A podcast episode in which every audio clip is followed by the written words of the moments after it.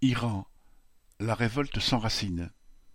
Le vingt-et-un novembre, au Qatar, lors du match Iran-Angleterre, les joueurs de l'équipe de football iranienne ont refusé d'entonner l'hymne national de leur pays, marquant ainsi leur solidarité avec la révolte contre le régime des ayatollahs qui ne faiblit pas. Pour ce geste, les footballeurs iraniens risquent plus que le carton jaune promis par la FIFA paillasson des dictateurs aux joueurs qui porteraient un brassard arc-en-ciel.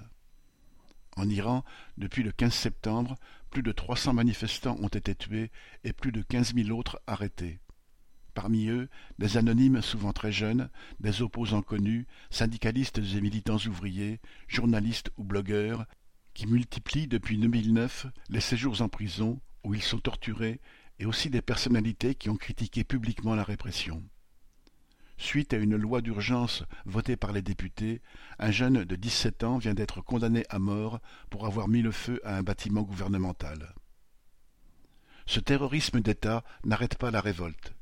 Mi-novembre, les jeunes révoltés ont appelé guillemets, à reconquérir les rues à partir des lycées, des universités ou des marchés, car toute manifestation est immédiatement attaquée par la police.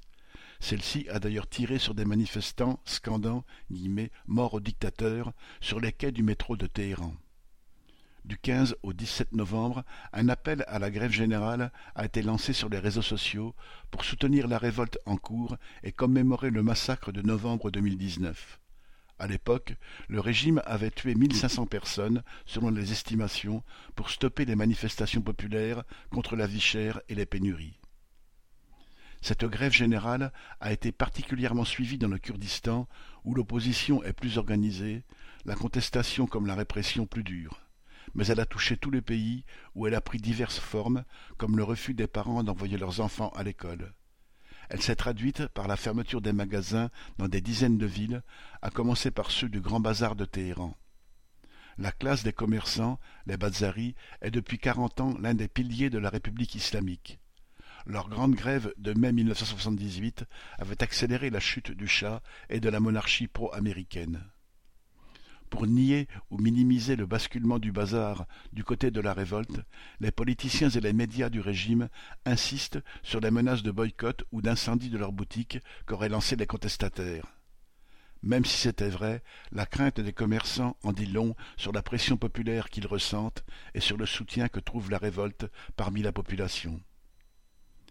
Les travailleurs de certaines grandes usines du pays ont participé partiellement à la grève générale. Les 15 et 16 novembre, plusieurs milliers des quatorze mille métallurgistes de l'Esfahan Steel Company, dans la ville d'Ispahan, se sont rassemblés devant les bureaux de leur usine. Le ministère de l'Industrie et des Mines, propriétaire de l'entreprise, a contesté le caractère politique de ces rassemblements sans convaincre. Après leur grève contre la répression, mi-octobre, les travailleurs de l'industrie pétrolière, dans le sud et l'ouest de l'Iran, ont subi des représailles. Arrestations et licenciements par centaines, menaces par les directeurs de remplacer les grévistes par des ouvriers chinois. Malgré tout, certains se sont remis en grève sous des mots d'ordre économiques réclamant des augmentations de salaire. Dans une quarantaine de sites pétroliers, les ouvriers ont boycotté la cantine en signe de protestation.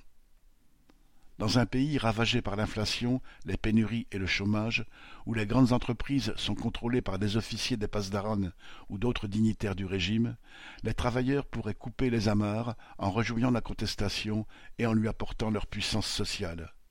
S'ils en trouvent la force, les jours du régime pourraient être comptés. Xavier Lachaud